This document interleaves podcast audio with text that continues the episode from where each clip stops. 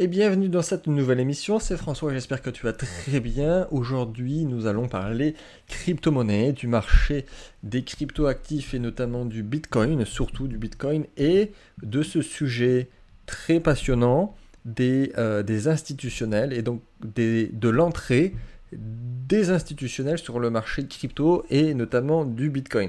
Alors c'est, euh, je vais te donner le programme de suite, c'est un sujet euh, passionnant parce que c'est déjà euh, euh, quelque chose que je voulais creuser à titre personnel et que je me suis dit, on va en faire en émission podcast. Et en creusant un tout petit peu, je suis tombé sur plein de choses très très très intéressantes et je suis remonté à des choses encore plus passionnantes derrière. Donc on, va en discuter.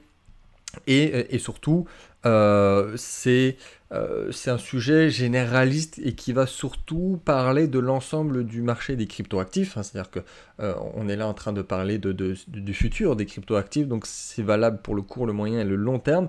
Et j'évite maintenant de faire des émissions crypto à chaud sur des sujets à chaud sur ce qui vient de se passer à chaud. C'est-à-dire que euh, là, toi, si tu es un investisseur cryptoactif, forcément, depuis lundi, tu es sur une correction. on va pas rentrer dans le détail, justement, c'est pas le principe de l'émission, qui tout à fait euh, pérenne et normal pour le marché. Donc je vais pas commencer à faire comme la plupart de ceux qui font du contenu en ce moment sur les cryptos, qui sortent une émission euh, dans l'heure. Déjà, sortir une émission dans l'heure, ça n'a aucun sens parce qu'on n'a pas de recul sur ce que c'est. On ne sait pas si c'est euh, simplement quelque chose macro, micro, macro euh, qui va correspondre sur temps, de, sur une échelle de temps de, de, plusieurs semaines, de plusieurs mois. Enfin bref, ça n'a aucun sens de le faire à chaud. même le lendemain, c'est toujours un petit peu court pour prendre des conclusions. Donc ça, je ne le fais plus.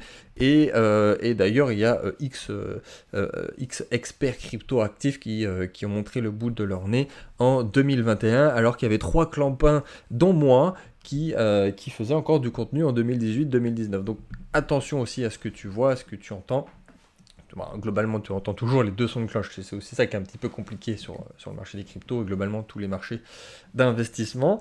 Et on va revenir donc à l'idée de base de cette émission, qui est donc de faire une émission un petit peu plus, plus généraliste sur un sujet très particulier, niché, donc des institutionnels qui se placent sur le marché crypto.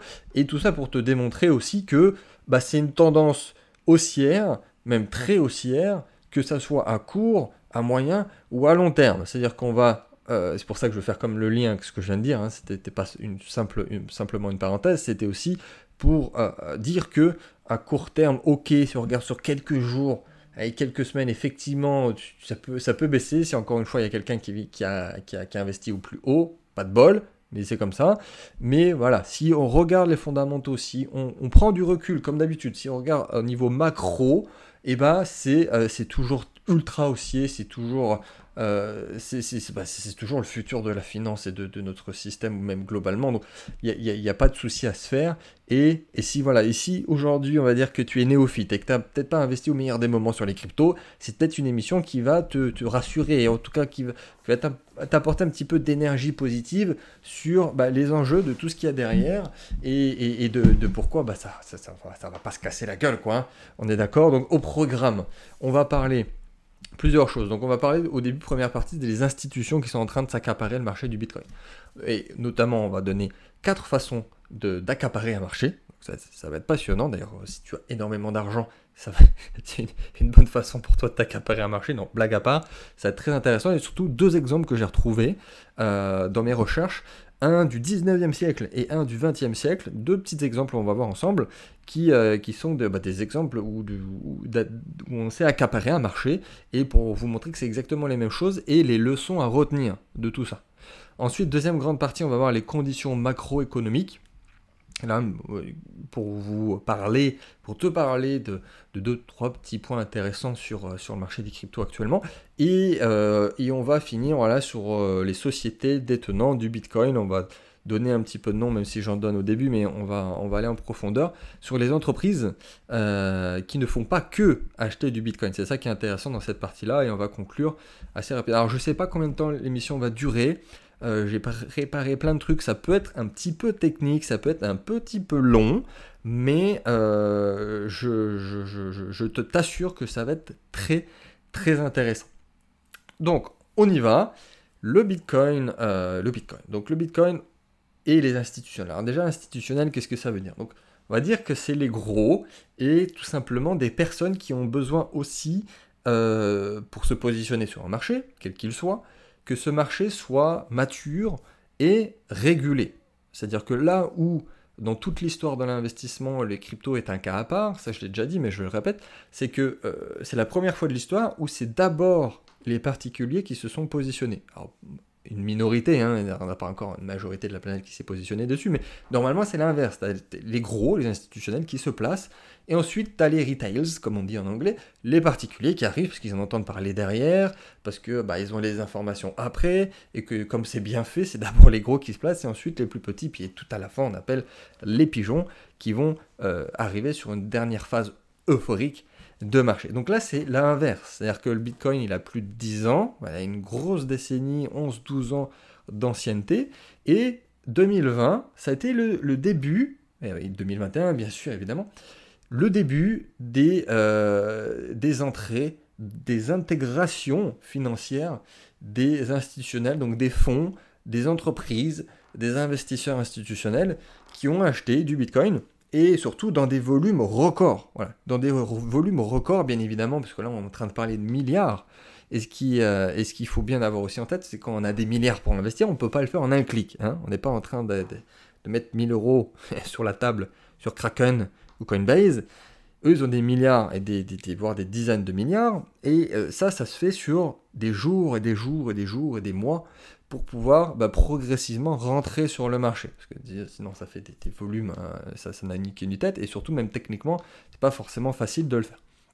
Donc, ces investisseurs institutionnels, ils se sont placés, euh, on va donner des chiffres hein, sur des volumes records, pour se protéger aussi, eux, contre l'incertitude économique. Euh, c'est-à-dire que rien que fin 2020, on avait déjà une performance à plus de 300%. Ça a continué, on a eu un mois de janvier record, c'est-à-dire qu'il y a de nouveau BIM 300% sur le mois de janvier. Et euh, c'est pas le seul, il y a eu d'autres classes d'actifs aussi, mais là, les institutions, tout simplement, voilà, c'est l'introduction, ils ont découvert bah, qu'ils peuvent exercer aussi une influence incroyable sur le marché du Bitcoin en accaparant aussi tous euh, l'approvisionnement disponible et le retirer de la circulation c'est très important. Alors pour les, vraiment les néophytes, savoir que le Bitcoin, il est capé, il est limité, limité, à 21 millions. On n'a pas encore atteint les 21 millions, mais il n'y aura pas un de plus, pas un de moins. C'est aussi ça qui est très intéressant comme un investissement. Et là, leur stratégie, c'est aussi potentiellement de s'accaparer euh, progressivement, sans que ça se voit trop aussi, euh, l'ensemble de l'approvisionnement disponible. Donc la situation économique, sociale et politique, on va dire, ont poussé les investisseurs à rechercher des investissements rares et qui résistent aussi à la censure. Et, euh, tout simplement, l'allocation du Bitcoin continue d'être la stratégie préférée en ce moment des, institutionnels. Donc, euh, c'est pour ça que je dis très très souvent, euh, je l'ai mis aussi à l'écrit sur Instagram, sur Telegram, que, les planètes sont alignées pour le marché des cryptos, pour le Bitcoin en 2021 et, et par la suite. C'est que le contexte aussi macro, limite le Covid a aussi poussé le Bitcoin euh, de, façon effet papillon, c'est que là c'est euh, la situation macroéconomique, sociale et politique, comme je viens de le dire. Donc on va donner quelques noms. Euh, les fonds institutionnels ont largement fait grimper le prix du Bitcoin, ça il faut se le mettre en tête. Et par exemple, il y a eu un des tout premiers, il y a eu MicroStratégie, je le dis à la française, donc une entreprise éditeur de logiciels qui avait levé 650 millions de dollars de dettes pour acheter environ 30 000 bitcoins. première position. Euh, ensuite, il y a eu le gestionnaire de fonds euh, Grayscale, euh, qui eux, par contre, là, on a encore un autre niveau, qui détient 500 000 bitcoins. Donc, eux, ils sont énormes. Ça représente 2,7% de la capitalisation totale du bitcoin. Donc, eux, voilà, dès décembre, ils ont fait, euh, ils ont fait des entrées de capitaux records, il hein, faut le dire. Euh, et, surtout, ils continuent d'accumuler. Ils continuent d'accumuler des quantités astronomiques de Bitcoin. Et, euh, et, après, en janvier, je crois, j'ai peu de chiffres en tête, ils ont rajouté encore 600 millions, quelque chose comme ça. Et ça avait dépassé les 3% de l'offre. C'était encore plus 16 000 Bitcoin, un truc comme ça. Donc, c'est assez incroyable. Donc on, va, on va se, calquer sur aussi potentiellement ce que veut faire un institutionnel. Et c'est ce qui fait, et globalement le volume est tellement gros que on va, pas écouter la boulangère, le caissier ou Tata Jacqueline qui va parler du Bitcoin.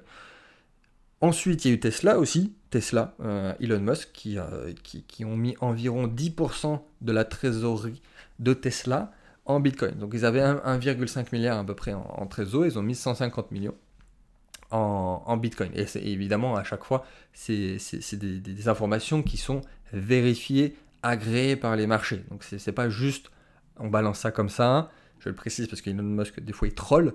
Mais voilà, l'information est vérifiée et c'est véridique.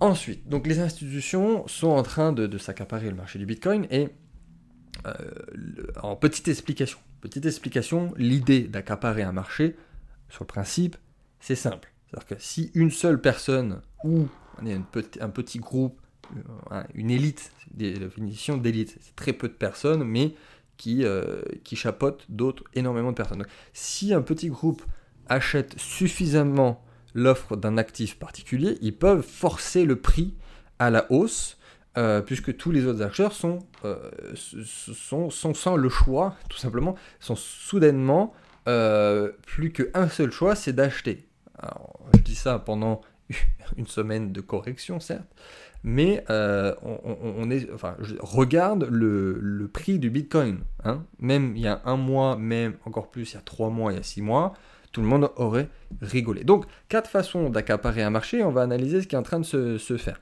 Premier point, c'est une augmentation de l'offre en raison de la hausse des prix. Deuxième façon, un groupe de personnes de confiance qui s'accaparent le marché et sans vendre. Ça, ça semble être le plus logique. Troisième, un système qui ne peut pas être changé rapidement. Et quatrième point, une marge de sécurité juste au cas où. Donc en tant que, euh, que, premier actif monétaire maintenant, le Bitcoin pour le coup, il a déjà eu, voilà, il a déjà eu des cycles précédents, il a déjà eu des bulles spéculatives, mais on va dire dans un environnement incertain, du point de vue de la technologie et surtout de la réglementation. Et, avec des petits investisseurs, je le répète. Mais cette fois-ci, le Bitcoin, il a beaucoup plus de clarté réglementaire hein, dans tous les pays, quasiment. 2018, 2019, 2020, il y a eu le temps de réglementer, hein, que ce soit fiscalement, que ce soit réglementairement parlant, juridiquement.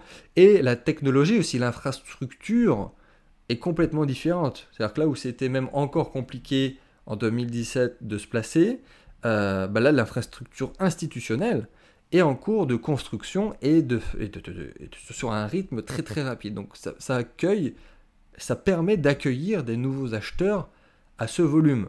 Donc ces améliorations de marché, qui soient techniques, euh, réglementaires, technologiques, infrastructures, ça ouvre la porte tout simplement à des milliardaires, donc à des entreprises, et surtout, c'est intéressant, à de nombreuses entreprises et au fond qui exercent de base une influence incroyable sur le marché. Donc c'est ce point important qui, euh, sépare un, accaparement de marché et une bulle spéculative. Parce qu'à la limite, moi euh, ou toi qui t'es placé auparavant, on préfère nettement un accaparement de marché qu'une bulle spéculative. C'est-à-dire qu'à la limite, la bulle spéculative, ça peut retomber comme un soufflet. L'accaparement, bah, c'est le jour effectivement tu revends tes bitcoins, il faut être sûr de soi parce que ça va être compliqué de, racheter, mais au moins ça apporte de la maturité et potentiellement plus ça va aller, de moins en moins de volatilité. Donc en finance, euh, il y a un terme qu'on appelle le market corner, c'est une manipulation de marché. Je ne sais pas si tu connais ce, terme. et, donc un market corner, c'est quand on achète une très grosse quantité d'un actif en question. Pour, et, derrière, donc, accaparer un marché, ça signifie acquérir suffisamment d'actions d'un type de titre particulier, comme celle d'une entreprise dans un secteur de niche par exemple, ou détenir, détenir une position importante sur un produit de base pour pouvoir manipuler derrière euh, son prix. Et pour le coup, MicroStratégie, je te rappelle euh, le, premier exemple qu'on a donné hein, tout à l'heure, euh, le premier et qui derrière s'est repositionné derrière, c'est un bon, exemple de manipulation de marché, donc de cornering market. Et la société, donc, elle a acheté en, tout plus de 70 000 bitcoins hein, en 5 mois. Comme je t'ai dit, pareil, on va pas mettre des milliards, on ne le fait pas en un clic. Hein. Ça demande des semaines et des semaines. Donc là, en l'occurrence, 5 mois. Soit 0,33% bah, de, l'offre totale du bitcoin qu'ils prétendent ne jamais vendre. Ils l'ont dit. on ne vendra jamais ce, ce pourcentage de l'offre euh, du Bitcoin. Donc à tout cela aussi s'ajoute la détention personnelle du cofondateur et dirigeant de l'entreprise MicroStrategy, donc c'est Michael Saylor, qui lui aussi en détient 18 000 quelque chose. En gros, ils ont presque 90 000 bitcoins qui, euh, qui ont cessé de circuler. c'est aussi ça qu'il faut bien comprendre, de la rareté de cet actif qu'est le bitcoin. On n'est pas en train de parler de fiduciaire, on peut en réimprimer comme on veut. Euh, et, et, pour référence, il y a seulement 6 exchanges, donc des plateformes d'échange dans le monde, qui détiennent plus de 90 000 bitcoins. Donc eux, MicroStrategy, ils ont 90 000, et il n'y a que 6 exchanges dans le monde qui détiennent plus de 90 000 BTC. Évidemment, c'est les plus gros que tout le monde connaît. Donc, bien qu'il soit impossible de savoir exactement à quel point donc Michael Saylor euh, a, déplacé, on va dire, le prix du Bitcoin cette année, on en reparlera à la fin de l'émission aussi sur au-delà d'acheter, qu'est-ce qu'ils font. Mais c'est pas un, hasard si le Bitcoin a augmenté ben, de, de, de, x4, je crois, depuis que, que, le patron a commencé à en acheter. C'est assez simple sur le principe.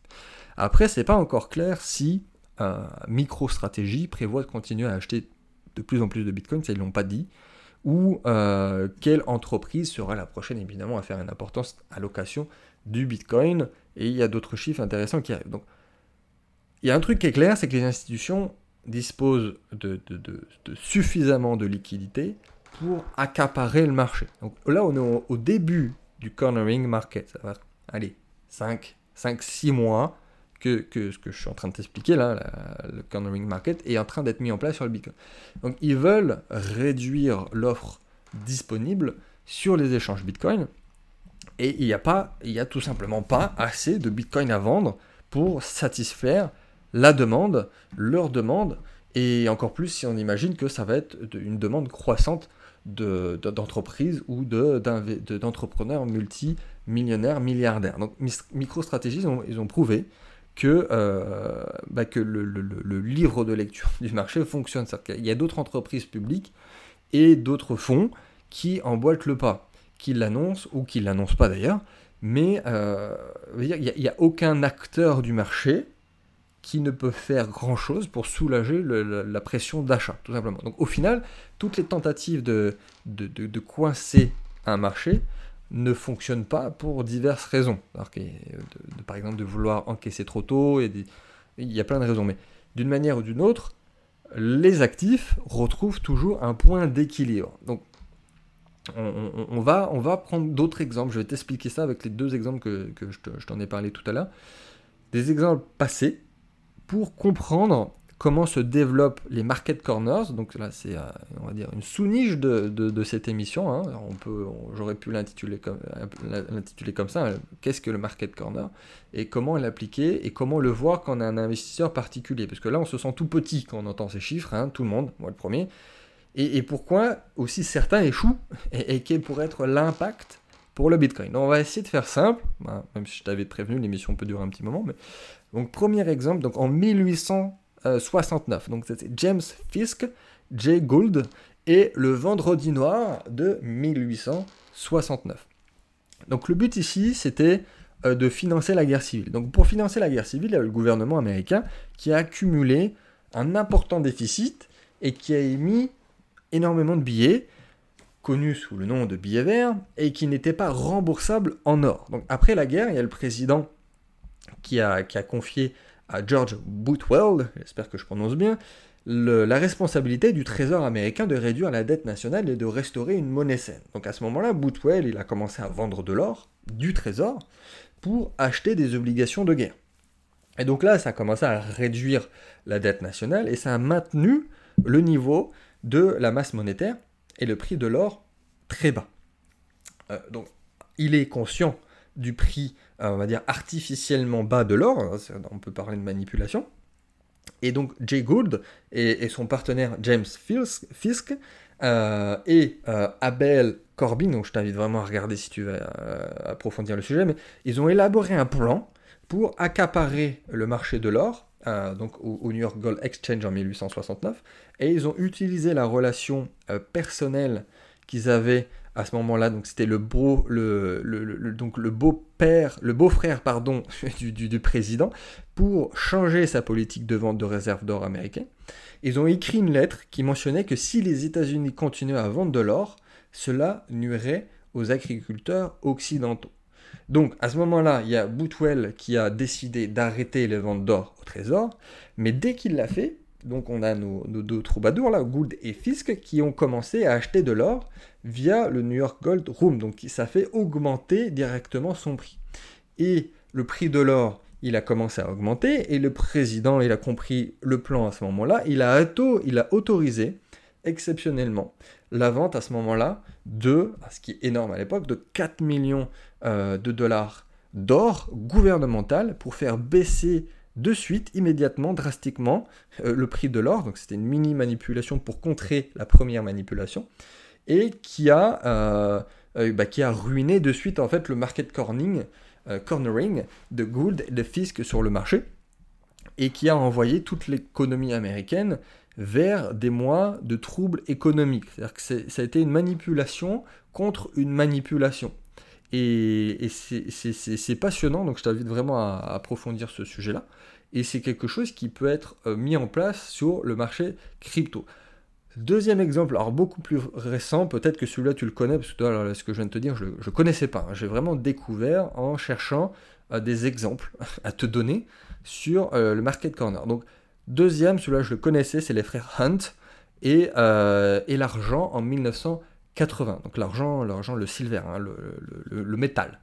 Donc en 79, les frères Hunt, donc euh, les fils du milliardaire pétrolier texan Eraldson, Hunt, pardon, ils ont commencé donc à acheter de l'or via des contrats à terme sur marge, bref, peu importe, et ils ont construit leur position jusqu'à euh, ce qu'ils aient un tiers de l'offre mondiale totale de tout l'argent en, dehors des avoirs gouvernementaux. Donc ça fait monter en flèche le prix de l'argent. Euh, ça fait mais 700%, un truc comme ça. C'est passé de, de 6 dollars le 1er janvier 79 à 49 dollars le 18 janvier 1980. Donc la marque mondiale de bijoux Tiffany, à ce moment-là, était tellement euh, désespérée, tellement désespérément besoin d'avoir de, l'argent moins cher. Ils avaient besoin, en fait, qu'il y ait une baisse des prix de l'argent. Euh, qu'elle a pris une annonce pleine page dans le New York Times et ils ont, ils ont affiché clairement, ils ont affiché les frères Hunt. Ils ont condamné, ils ont dit tout ce qu'ils étaient en train de faire. Et dans le même temps, il y a eu les régulateurs de, matières premières qui ont modifié tout simplement les règles pour empêcher de se positionner sur les contrats comme, euh, bah, euh, comme ils ont fait tout simplement sur la souscription et la vente de contrats à terme sur l'argent. Et, les, et les, les prix de suite ont baissé. Et évidemment, qu'est-ce qui arrive aussi quand ça va trop vite? C'est qu'il y a eu une panique qui s'est installée. Donc le prix de l'argent, à ce moment-là, il a chuté de plus de 50% en 4 jours. Et il y a eu énormément de, banques américaines, pareil, qui ont, euh, euh, qui ont dû intervenir avec plus d'un milliard de dollars de lignes de crédit pour limiter le chaos. Donc là aussi, excellent exemple, beaucoup plus récent. Pardon. Euh, sur une manipulation de marché sur l'argent. Donc, après, bon, on sait aussi très bien que les métaux précieux, historiquement, c'est des très très très bonnes positions qui se sont fait manipuler. Donc, leçon à retenir du market corner et, euh, et surtout le lien potentiel avec le Bitcoin. Donc, les marchés euh, précédents, ils avaient une certaine, certaines composantes sur les quatre critères dont je t'ai donné. Donc il y avait une augmentation de l'offre en raison de la hausse des prix, euh, un groupe de personnes qui essayent de s'accaparer le marché sans vendre, un système qui euh, ne peut pas être changé rapidement aussi, c'est très important. Si on peut changer rapidement, bah, c'est très tendu pour ceux qui veulent manipuler. Et une marge de sécurité au cas où.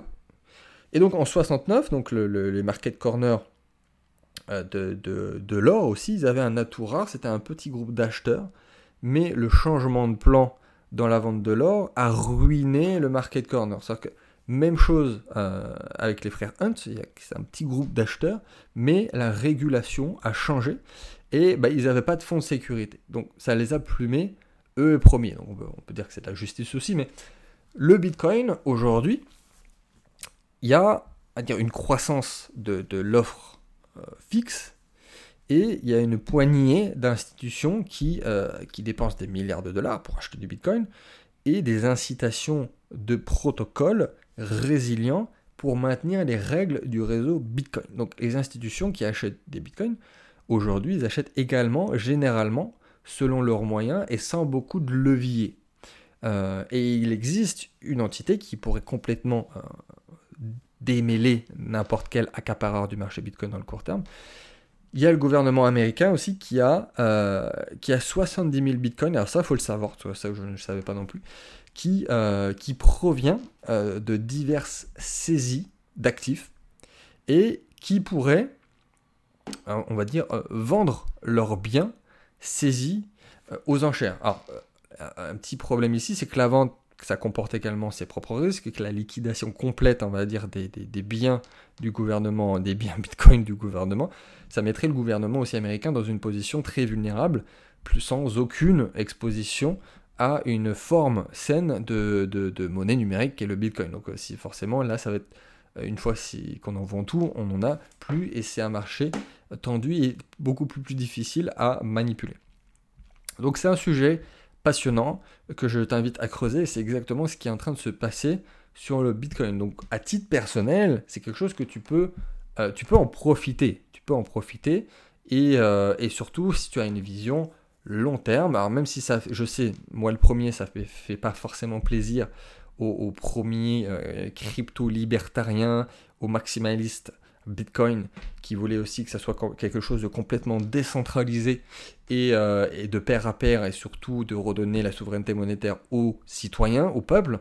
Et, forcément aussi, si on a un cornering de marché euh, des institutionnels, on perd un peu l'idée de base, c'est vrai. Hein, philosophiquement parlant, moralement parlant, c'est plus la même. Mais d'un point de vue investissement euh, spéculatif euh, et, et, puis même, comme au final j'utilise aussi un Bitcoin d'un point de vue vraiment fondamental sur, sur des échanges, ça peut être intéressant, évidemment, dans une certaine mesure. Et si tu veux te former, dans tous les cas, tu sais comment ça fonctionne, tu as tout ce qu'il faut dans la description. Si tu veux, on a un programme d'accompagnement, formation en ligne, et euh, on peut travailler ensemble. Donc on continue sur notre lancée. Euh, j'ai encore deux points à aborder. Donc on va parler des conditions macro, mais je vais le faire plus rapide que prévu, parce que là on est déjà à presque une demi-heure on va parler de deux, trois petits points qui sont importants que je voulais mentionner. Donc, pour le meilleur ou pour le pire, on va dire que Bitcoin a trouvé une solution euh, produit-marché à Wall Street. Donc ça rejoint un peu ce qu'on vient de dire sur, sur l'idée de base du Bitcoin. Alors je dis pour le meilleur ou pour le pire, car bah, euh, cette année, enfin plutôt 2020, ça a été la première année où les investisseurs institutionnels ont réalisé euh, qu'une allocation en Bitcoin était une couverture crédible, on va dire, contre l'incertitude économique. Donc, par conséquent, le, le, bull run actuel, qui on va dire, est un bull run avec un style complètement différent du bull run de 2017, euh, c'est plus indépendant, on va dire, des conditions économiques mondiales. Alors c'est pas seulement, on n'est pas seulement en train de, de, de parler de l'adoption du Bitcoin, mais ça commence aussi à refléter, à refléter pardon, la, montée de, de, l'économie, de l'instabilité, de la peur de la faiblesse du système financier fiduciaire. Donc il y, a ça aussi qui rentre en jeu. Euh, et, et, s'il y a bien quelque chose qu'on a appris sur la politique monétaire fiat en 2020, et là je t'invite à écouter mes émissions précédentes sur le sujet, c'est que l'argent fiat est vraiment inventé. Hein, que l'impression monétaire, euh, M. Trump et, puis même son successeur, euh, les, Américains et l'Europe, les banques centrales, l'argent est inventé. Donc la question importante que les investisseurs doivent se poser, que tu dois te poser maintenant, est de savoir si l'économie sera capable de fonctionner sans un flux constant de paiement de relance et de combien de temps ça pourrait prendre pour faire cette transition. Donc, il y a les troubles sociaux, euh, la censure, le Bitcoin. Donc ça, on va aller très rapidement sur, sur, sur ce point que je voulais quand même aborder. C'est qu'au-delà de la faiblesse économique mondiale en 2020 et en 2021, qui va être bien pire que 2021, que 2020, c'est qu'il y a d'autres événements aussi qui ont mis des, des signaux inquiétants. Donc il y a toutes les tensions liées à la discrimination raciale, euh, au verrouillage économique, aux processus électoraux aussi, ça, ça fait énormément parler, et qui a fait vraiment euh, surgir des croyances et des comportements extrêmes chez les Américains. pas que chez les Américains, mais surtout chez les Américains. Donc les Américains sont clairement frustrés en ce moment, bien placé pour le dire, hein, j'ai 90% de ma famille qui sont américains et j'ai vécu euh, plusieurs années là-bas. Les Américains, sont clairement frustrés en ce moment. Hein, il y a énormément de manifestations, leurs syndicats, bah, ça va pas, va pas fort, hein, ça va pas fort.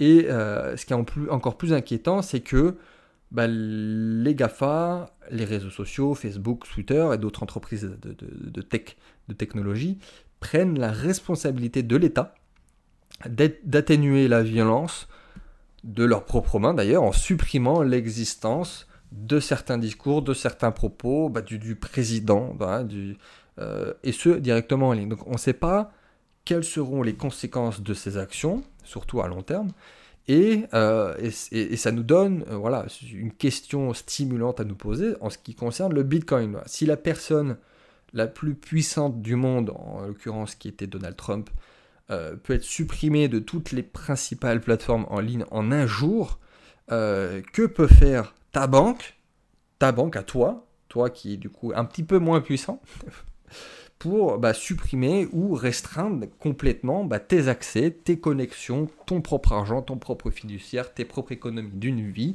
et, euh, de façon tout à fait, on va dire, euh, presque légale. Donc je, pose la question, je laisse euh, cette question ouverte pour, pour, pour, terminer sur cette deuxième partie, et on va enchaîner sur la troisième partie qui sont les sociétés qui détiennent du Bitcoin et qu'est-ce qu'elles font en plus que de détenir du Bitcoin.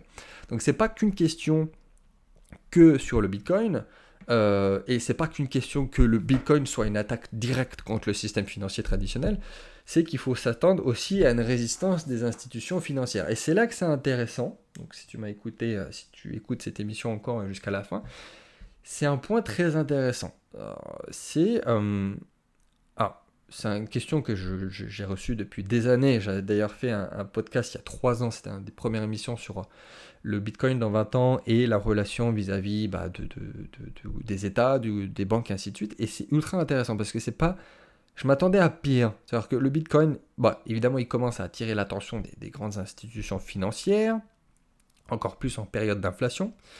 Il y a un phénomène intéressant qui se produit. C'est-à-dire l'écrasante majorité des banques, des, fonds, des institutions, qui font des commentaires publics sur le Bitcoin et ne riposte pas, ne censure pas. Enfin, ils censurent, ils censurent pas les transactions et de, manière assez inattendue, ils, ont été une source de bonnes nouvelles pour le Bitcoin. C'est-à-dire qu'il y a une poignée d'entre eux qui, ont même fait des allocations de Bitcoin, les banques en fonds de portefeuille, euh, et, d'autres indiquent clairement même à leurs clients que le Bitcoin est une classe d'actifs voilà, qui vaut la peine d'être possédée. Alors évidemment, j'ai aussi d'autres cas, des banques qui sont encore un peu, c'est plus au niveau micro, qui euh, qui, qui savent pas comment ça marche et qui disent à leurs clients que c'est pas bien et qui font signer des papiers. Hein. Ça, je le vois aussi très clairement vis-à-vis de mes clients. Mais voilà, ceux qui ont acheté du Bitcoin, je parle toujours des institutionnels ici, ils sont pas arrêtés à, ça. C'est-à-dire qu'ils utilisent leur, euh, leur pouvoir, leur plateforme aussi pour expliquer que le Bitcoin, euh, à tous ceux qui, l'écouteront est bien. Et je vais te donner d'autres exemples. on va reciter en premier une entreprise euh, qu'on a déjà citée qui ne fait pas que acheter du Bitcoin, c'est-à-dire MicroStrategy encore elle.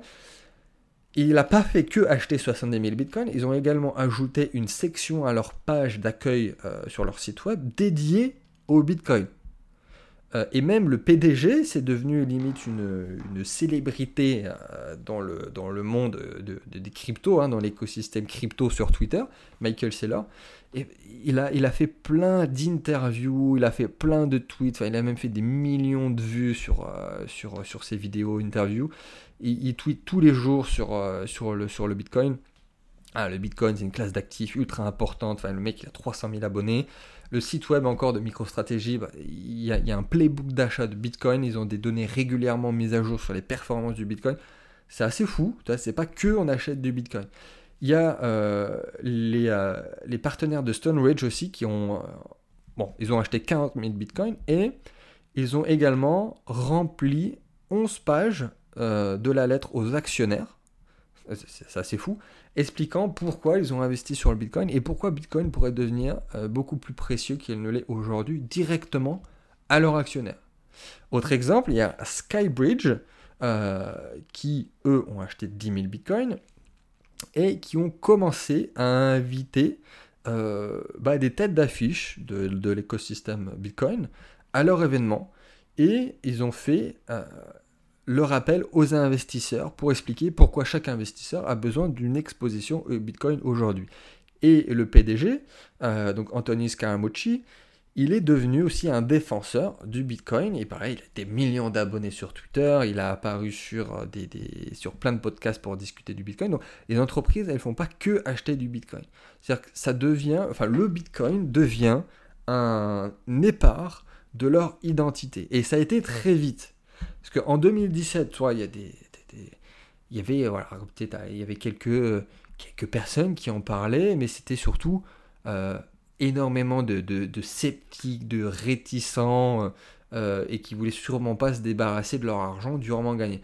En 2021, alors que le pitch sur le Bitcoin, ça a changé, ça a été real quick comme on dit. Hein. C'est-à-dire que maintenant il y a des rapports annuels, il y a des decks d'investisseurs qui, qui, sont écrits par, avec des milliards euh, de dollars et remis à des milliers d'investisseurs bien éduqués et bien capitalisés également, qui veulent aussi des nouveaux placements et des, recherches de rendement et de sécurité.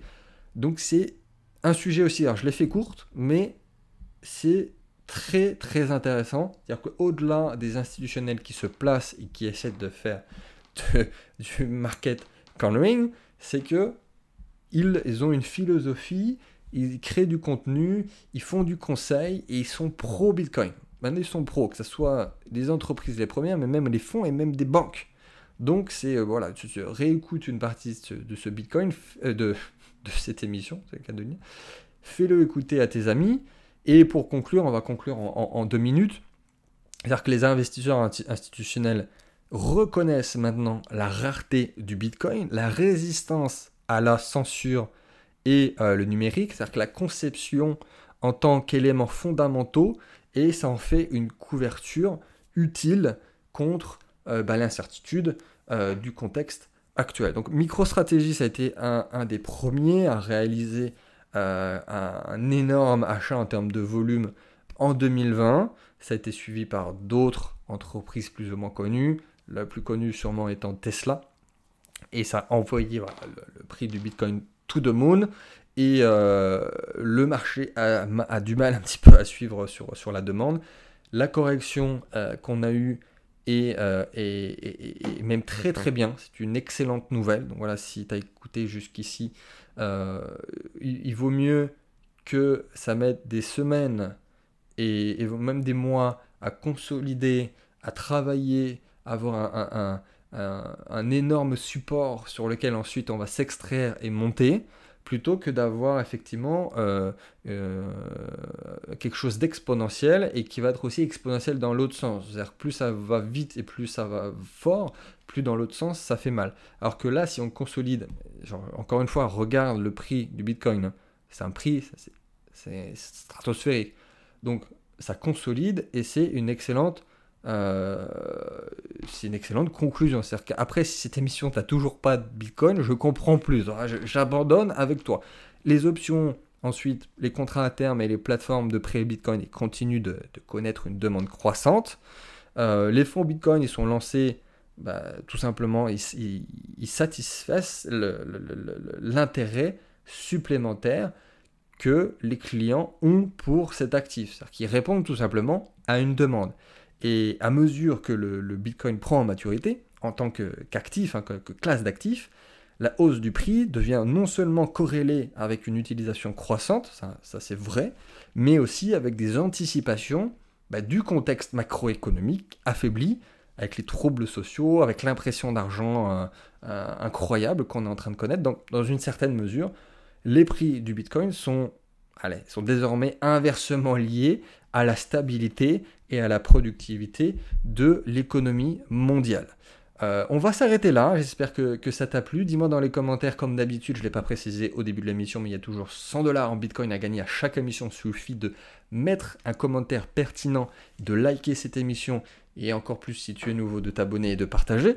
Donc on se dit à très vite dans une prochaine émission, et si jamais tu as un sujet que tu veux que j'aborde en profondeur, n'hésite pas, et on se dit à une prochaine mission.